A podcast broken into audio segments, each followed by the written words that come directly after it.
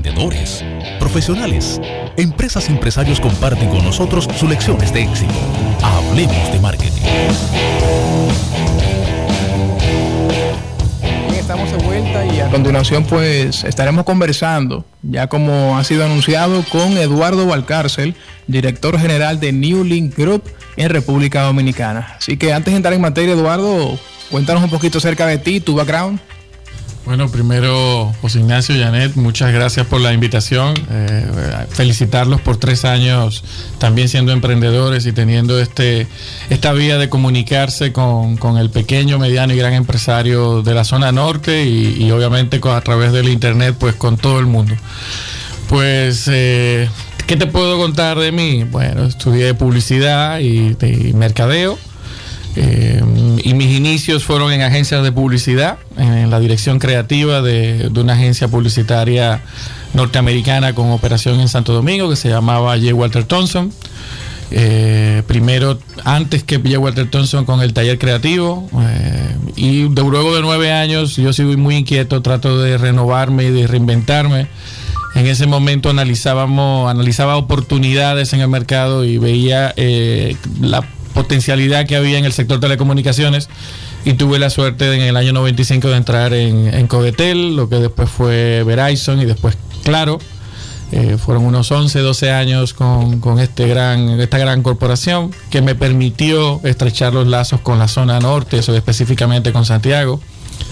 Y eh, luego paso a, entrar con la familia Vicini, que estaba conformándose como un grupo empresarial y una reorganización de la nueva, de la cuarta generación de la familia, y me permitieron también una experiencia súper interesante con los grupos familiares. Luego volví a telecomunicaciones por cinco años más y ya desde hace cerca de dos años y medio en el mundo de la consultoría, de las relaciones públicas, la comunicación, en los manejos de crisis, la investigación de mercado, que me estoy divirtiendo mucho. Así que muchas gracias. Espero haber resumido eh, rápidamente todo lo que, lo que hemos hecho en estos 25, 26 años de, recorrido en, el mundo de las comunicaciones, el marketing y eh, el trabajo con las marcas. Bien, nosotros aquí hablando fuera de fuera del aire, comentábamos un poco de la realidad eh, de comunicación corporativa. Y, por ahí quisiéramos eh, hacer como una vista amplia de qué sucede a nivel de República Dominicana con este tema. Perfecto. Lo, más interesante es cómo la comunicación ha tomado un puesto de relevancia y se sienta en las mesas de las decisiones de las eh, grandes marcas y de, las, los grupos empresariales. Pienso que ese es el, el primer gran avance que hemos tenido. Tenemos gente más preparada, hay más juventud, más profesionales eh, en las universidades, en los centros de capacitación eh, un claro ejemplo es este programa de radio, por igual, ustedes lo han, lo han, lo han inaugurado hace un par de años precisamente por, para volverle una herramienta de orientación, de información súper interesante. Entonces, pienso que lo, más relevante es que ha tomado una gran relevancia y de la misma forma que hacemos la planeación de negocios, de marketing, que hacemos la planeación financiera, que es tan relevante, o la planeación de recursos humanos, las empresas están tomando mucho más en serio su planificación integral de sus comunicaciones, no solamente lo offline, sino también lo online. Está tomando más en cuenta lo que son el rol de los influenciadores en las redes, están entendiendo la importancia de los portales de información, de todo el mundo digital, de la importancia de los puntos de venta, de trabajar la experiencia del cliente, más allá del servicio, es la experiencia que el consumidor pueda eh, percibir en el momento que interactúa con la marca. y pienso que eso es algo muy relevante para todos porque obliga a competir, ya no solamente con, unas marcas locales, sino somos un mercado abierto y tienes toda la, oportunidad de, enfrentarte a marcas eh, de gran éxito en mercados latinoamericanos y norteamericanos, que son los más próximos. Entonces, eh, eso hace más retador y, pienso que lo, lo relevante es que profesionaliza los aspectos de nuestra comunicación y se le da un peso y una relevancia que, no se había dado posiblemente hace unos 10 o 15 años atrás. Sí, definitivamente. En República Dominicana sobre todo, pues hemos visto, Eduardo, eh, cómo nos hemos subido en ese tren, ¿cierto? En ese tren de, de, tratar de ejecutar eh, nuevas vías de comunicación, eh, de gestionar las marcas, porque los casos de crisis que ocurrían hace 15 años, hace 20 años, posiblemente al día de hoy tengan la misma esencia, pero la, la manera en que se dispersan y por ende la manera también en que se gestionan son distintos, por mencionar crisis, pero así mismo todo lo que se refiere a comunicación de marca. Y tú mencionaste muy bien en la promo, cuando invitabas a escuchar esta entrevista, que estamos en la era del update permanente. Y trajiste hace unos momentos a colación pues elementos que forman parte de esto, como los influencers, las marcas, sobre todo en República Dominicana, pues entendiendo este fenómeno y sumándose a esto. Entonces yo quisiera que tú por favor nos pudieras compartir cuáles quizás han sido esos principales cambios que ha sufrido la comunicación de marca y bueno, ¿y en qué entonces ha resultado dentro de las distintas empresas? Bueno, lo, como bien decía en la prueba y tú lo explicabas, yo pienso que, ya en República Dominicana eh, solemos decir que el mundo ha cambiado, pero verdaderamente ha cambiado y lo importante es que ya se quedó ese cambio. Y ese cambio, los cambios antes, eh, hablando décadas atrás, podían tomar 10, 15 años. En este momento los cambios se hacen eh, anuales súper rápidos. Tú lo ves en el mundo de los móviles o de los equipos smartphones, como no esperan ni un año para hacer un cambio. el mundo automotriz saca modelos hasta dos veces en un mismo año. Entonces, eh, bueno, exactamente, hemos hasta dos lanzamientos en un mismo año por parte de empresas de tecnología. Entonces, ese mundo tenemos que entender qué cambió. Entonces, de igual forma, tenemos un consumidor mucho más educado, con más espacio en la mente porque tiene Google ya en un smartphone. Entonces no necesita embotellarse nada, no tiene que hacer ningún tipo de esfuerzo eh, más allá que ser una persona, un ciudadano digital. Entonces eso te da mucho tiempo ocioso en el consumidor. Un consumidor más crítico, con acceso a información, obliga a que las empresas, que las marcas, que todos nosotros estemos en update permanente estemos pensando en los gustos eh, y, entendamos que el mundo se mueve por cuatro grandes fuerzas. Una primera fuerza es la velocidad. Quien no entra y no sabe, eh, si entra al mundo del marketing o a los de los negocios y piensa que puede eh, tomar el tiempo que él quiera para analizar algo, está perdido. Velocidad la primera, el primer, la primer pilar que es fundamental para todos los que estamos en este mundo. Un segundo punto es el tema de la transparencia. En el pasado, hace 10, 15 años, la transparencia era algo deseable y lo pedías a las instituciones financieras. Hoy exigimos a todas las marcas que sean transparentes, que me hablen si son eh, eh, eco-friendly, si no contratan personal menor de edad, si no violan ciertas leyes, si no contaminan, si pagan sus impuestos. O sea, queremos mucha transparencia y de la información de los productos con los que son hechas esas mismas marcas. Una tercera es el método colaborativo el propósito compartido que se llama, eh, eh, eh, que ha ido cambiando a lo que se conoce con una, como la visión o la misión. Se ha vuelto algo en que yo tengo que entender qué busca el consumidor y yo como marca me tengo que unir a ese consumidor y crearlo. Y finalmente el tema de conciencia social. El, el, concepto no es solamente responsabilidad social o ser o filantropía o donaciones todo lo que hagamos tiene que girar en torno a ser fiscalmente responsable, socialmente responsable y eh, que vaya en pro de generar un mejor, una mejor sociedad, un mejor ciudadano, un mejor país. Entonces, si no entendemos que el mundo se mueve por esas cuatro velocidades, que estamos adaptándonos rápidamente, que es como el bombillito rojo del móvil que te está diciendo que tienes un mensaje, si no entendemos eso, entonces vamos a estar perdidos. Y por eso tú puedes ver cómo hay marcas en el mercado dominicano que logran un nivel de supremacía aprovechando también situaciones que ocurren en el día a día. Hace un par de semanas generó mucha eh, controversia, por lo menos eh, eh, en las redes sociales, los cupcakes famosos.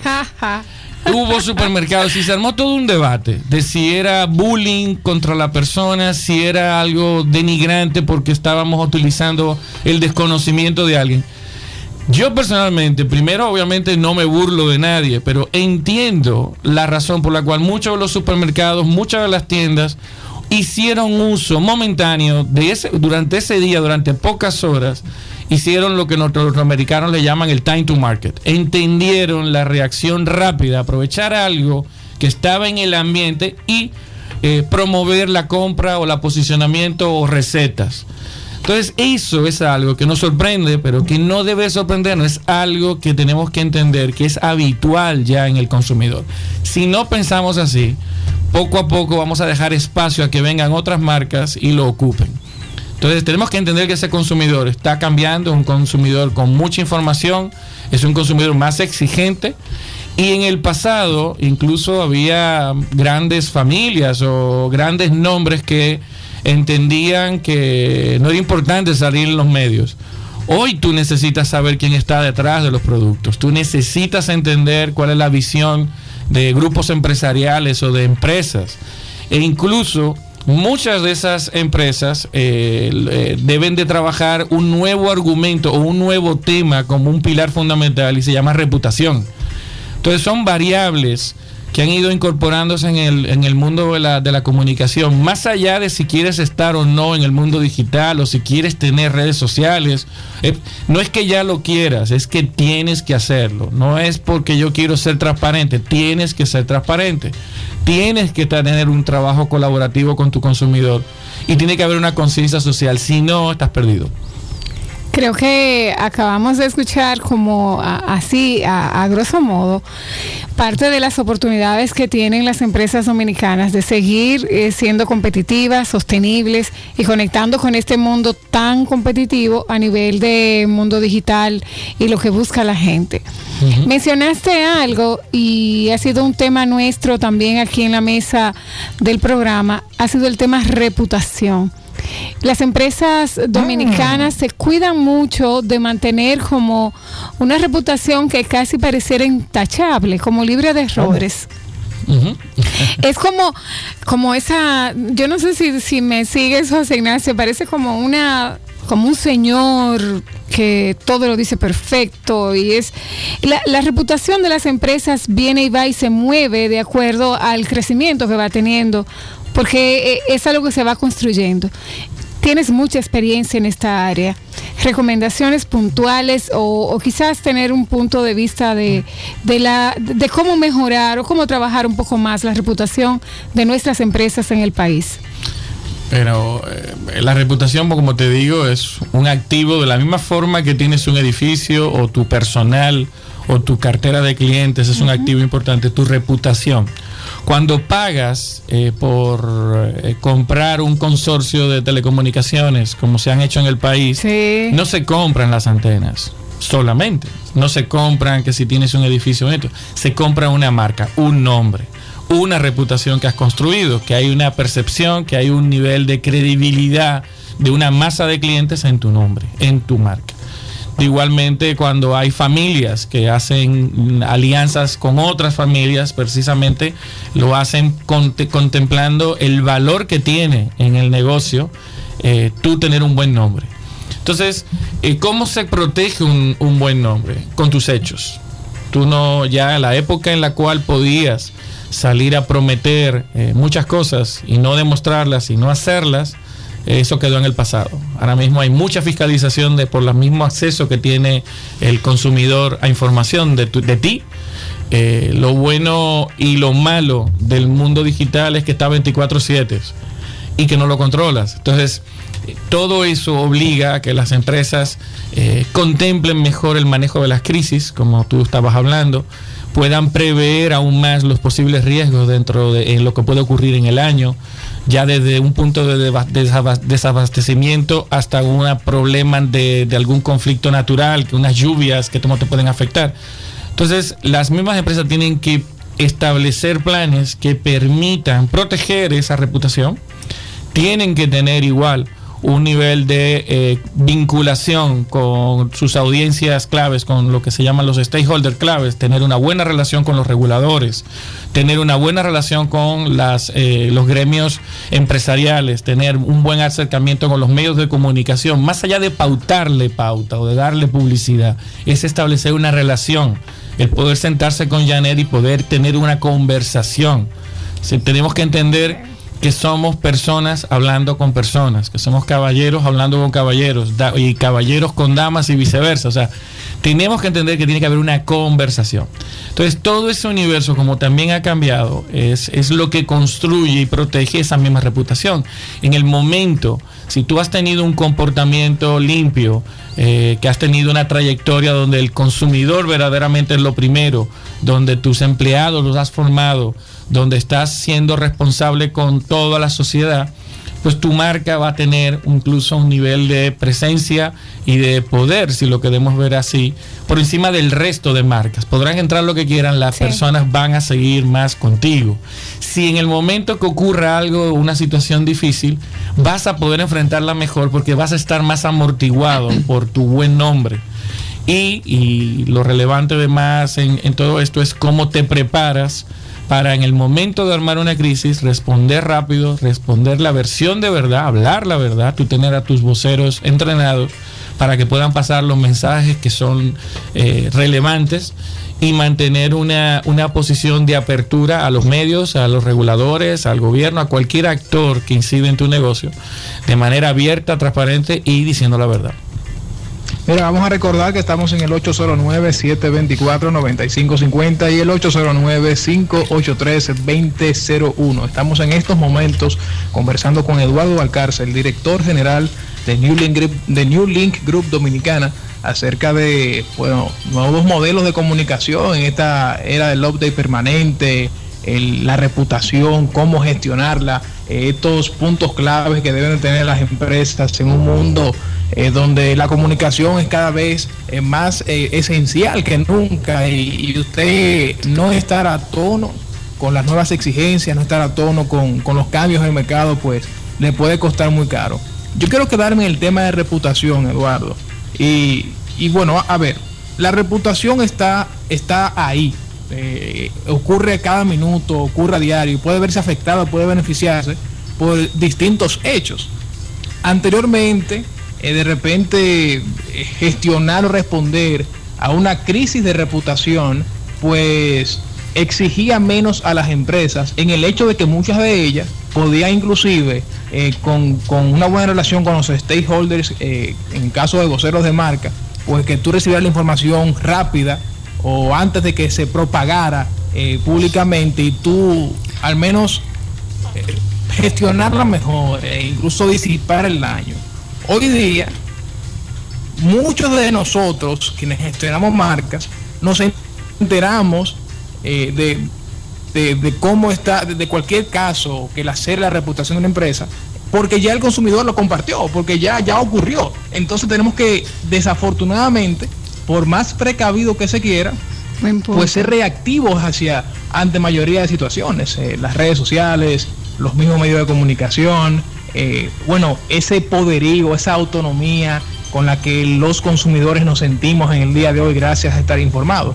Entonces, ahí quería precisamente acotar cuáles serían estos puntos que debería tener un plan de, de gestión de reputación en este momento, en este mismo instante, que estamos viviendo una época en que la reputación está a flor de piel. Bueno, eh, lo que tocas es muy relevante. Si, si damos un poquito un paso en el tiempo y nos montamos en una máquina del tiempo, hace 20 años teníamos pocos canales de televisión, teníamos pocas emisoras de radio, teníamos los periódicos de paga solamente, había menos revistas, no teníamos órganos reguladores de ningún tipo. Eh, hoy el mundo es diferente.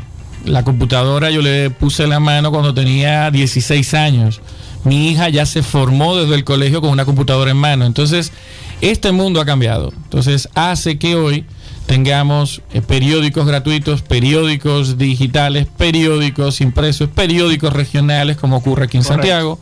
Tienes una proliferación de canales en el VHF o en el UHF.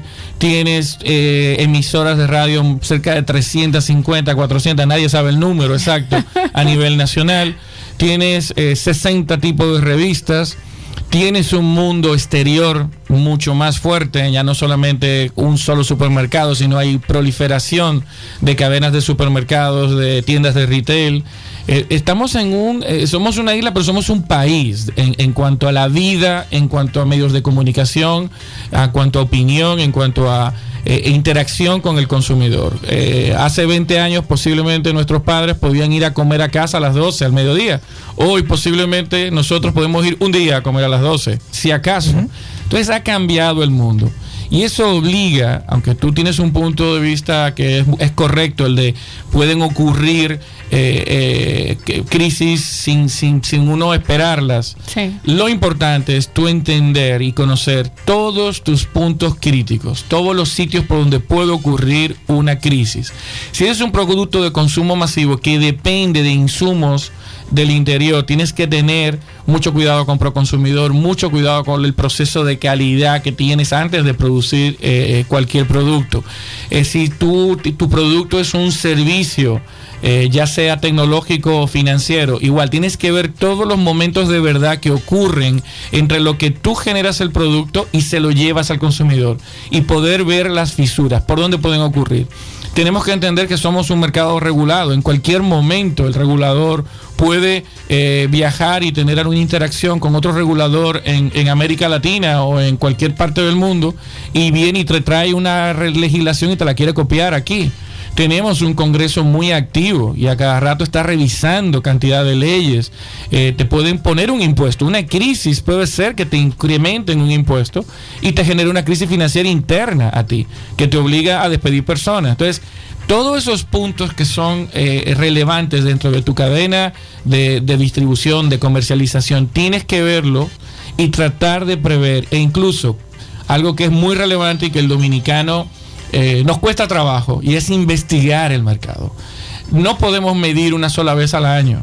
El año tiene 12 meses, tiene 52 semanas, tiene 365 días todos los días tienes que medir el mercado. Todos los días tienes que saber cómo va el consumidor. Todos los días tú tienes que saber cuál es la realidad nacional. En este momento el país pasa por un tema político muy delicado. ¿Tú crees que el consumidor está en el ambiente de celebrar o en el ambiente de salir a consumir o de ir más al restaurante o de consumir más un producto? Posiblemente no, estemos chocados como país. Entonces tienes que entender y tienes que ver cómo vas a dinamizar, cómo vas a trabajar el ánimo o si vas a trabajar un aspecto más emocional o si vas a hacer una promoción de un 2 por 1 aunque sea. Entonces todo eso son situaciones que tienes que atender para que no se conviertan en una crisis. Entonces, el país vive muchas situaciones especiales, unas más que otras. Cuando no le prestamos atención, son las que se pueden devocar en una, en una crisis. Y ahí, cuando estás en la crisis, lo que hay que es pasar lo más rápido por ella. Con personas que están entrenadas para hablar, con siendo transparentes, siendo responsables, dando la cara y no mintiendo, ni al regulador, ni al gobierno, ni al consumidor.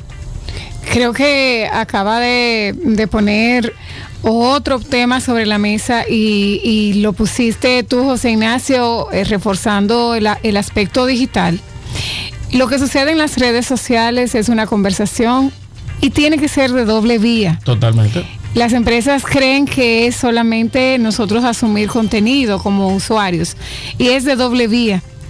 Las crisis, y aquí lo que quiero es, en tu experiencia, Eduardo, ¿cómo definir cuando una crisis es que hay que dejarlo pasar?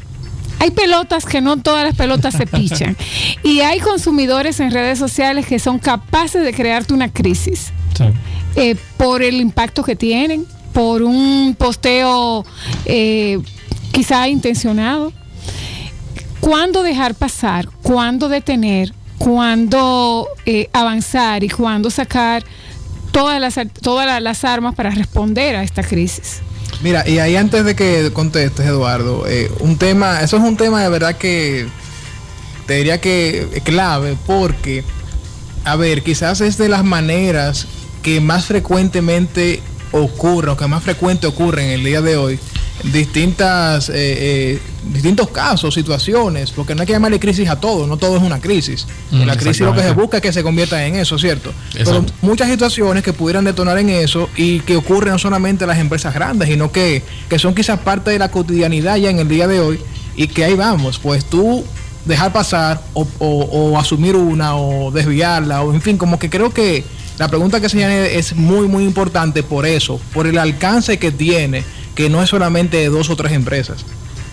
No, es, muy relevante. Eh, la, tendencia, tomando con lo que comentaba Janet, que es muy cierto, eh, entendemos que el mundo es unidireccional. O sea, yo digo a mis empleados, a mis consumidores, a los medios, lo que yo quiera decir. Eso ocurría en los 80, en los 90. Hoy el mundo es orbital. Todos somos actores, todos podemos generar opinión, 24/7 tenemos que entender que tenemos que abrir una conversación. De la misma forma que cuando tú con un amigo, con una pareja, con un compañero de trabajo tienes en un 90% de las conversaciones son positivas o son, son cordiales, vas a tener diferencias. En el momento que tienes diferencias, eh, la forma más correcta o la que yo recomiendo a nuestros clientes, si son empresas de servicio, yo trato de aislar ese, esa queja y trato de provocar algún tipo de contacto ya en otras vías, una llamada telefónica y no entrar en un debate dentro de las redes sociales, porque eso queda y provoca a otros que en cadena se conecten y se pongan a, a, discutir. Si eso ocurriese, volvemos al tema de la transparencia, volvemos al tema del método colaborativo. Yo tengo que oír eso como una crítica constructiva. Janet sido una labor muy, una, una, una, observación muy interesante. Hay unos trolls ahí que llaman, hay unos enemigos gratuitos que se tienen en redes. Tú tienes que saber, como empresa, si investigas, si dimensionas bien quiénes son el universo de personas que te siguen, tienes que saber mapear muy bien quiénes son personas que son realmente preocupadas porque tú mejores un servicio, un producto, una atención y cuáles son aquellas que son enemigos gratuitos hasta que son pagados por otros. Muchas veces incluso son simplemente ganas de buscar protagonismo. Entonces, esa labor tenemos que ser muy fríos en, entender cómo hacer ese filtro, cómo saber, cómo utilizar terceros. Una de las cosas interesantes de tú mapear muchos de estos consumidores es tener grupos de consumidores que son colaboradores o que son casi vendedores tuyos gratuitos. Cuando haces el método colaborativo, cuando tú te vinculas con tus consumidores de tal forma, vas a tener un batallón de personas que son fieles a ti, que le van a responder a él sin tú mismo tener que salir. Y ese es el estado ideal. Pero eso hay que trabajarlo. ¿Cómo lo trabajas? Porque estableces conversaciones. No es subir ofertas. Hay muchas empresas, pequeñas, medianas, grandes, no es algo eh, propio de las pequeñas, de todos, que creen que tener redes sociales es subir ofertas. Tú no vives, tú no vives en una oferta. Yo ahora estoy aquí en Santiago, divirtiéndome tremendo, hablando contigo, con Yané, con todo el equipo y con todo lo que nos están oyendo, de un tema que me apasiona. Entonces yo te quiero transmitir mi pasión, yo te quiero transmitir que esto es ciencia, que esto es con toda una labor de, entender que no es simplemente una creatividad porque me senté y me, me, dio un viento hermoso de un samán aquí en Santiago y me brillé una idea. No, todo esto conlleva un trabajo conlleva estudiar, conlleva vivir muchas experiencias, conlleva hablar con personas como ustedes. Es hacer conversaciones. Cuando yo tengo conversaciones con mi consumidor, lo conozco.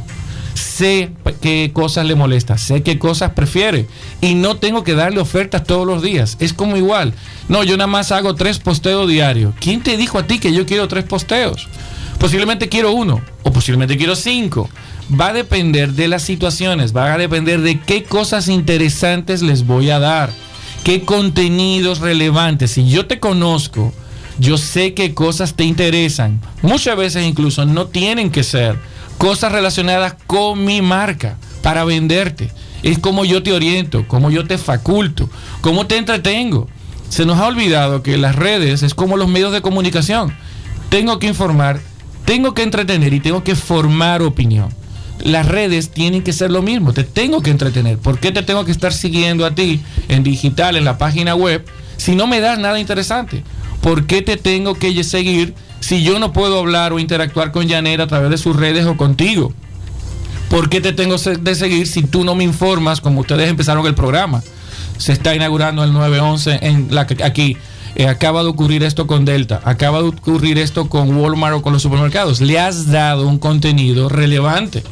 Entonces, eso hace que las redes, eh, tú construyas también una reputación, construyas un batallón de defensores que en momentos de dificultad te pueden salir a defender. Pero si en el caso tienes que responder tú, yo recomiendo, uno, siendo transparente, si es una situación, mire, llame a este número y yo me voy a encargar personalmente de resolverlo.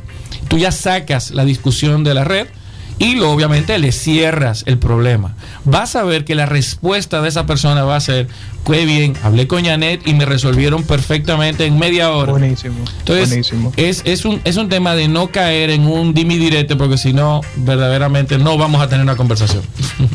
Mira, Eduardo, bueno, lamentablemente el tiempo nos acaba de cobrar factura, pero creemos que contigo, pues son conversaciones que merecen segunda parte, la secuela, ¿cierto? Así que de verdad que ha sido un tema muy, muy interesante, un tema que tiene aún muchísimas aristas que tocar, pero entendemos que tú lo has lo ha tocado, ya no es cierto, pues con, con al pie de detalle.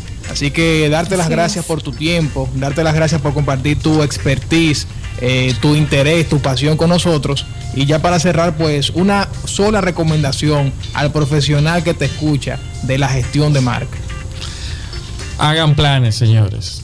Investiguen a su consumidor. No hace falta gastar mucho dinero en investigación. Si usted tiene un call center, oiga a su consumidor.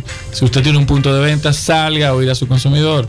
Si usted distribuye productos, montese un camión y haga la distribución y oiga a su consumidor.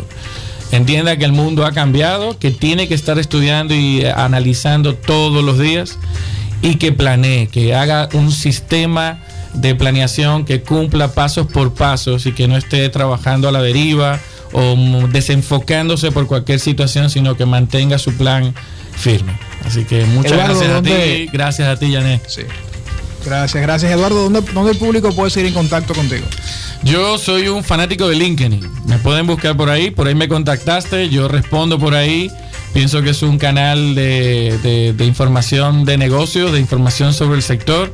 Y por ahí por LinkedIn buscan Eduardo Valcárcel y con todo gusto pues podemos estar en contacto. Excelente, señores. Pues ya lo escucharon Eduardo Valcárcel en el día de hoy, director general de New Link Group Dominicana compartiendo con nosotros estas interesantes nociones acerca de la gestión de marca, la gestión de reputación en esta era del update permanente.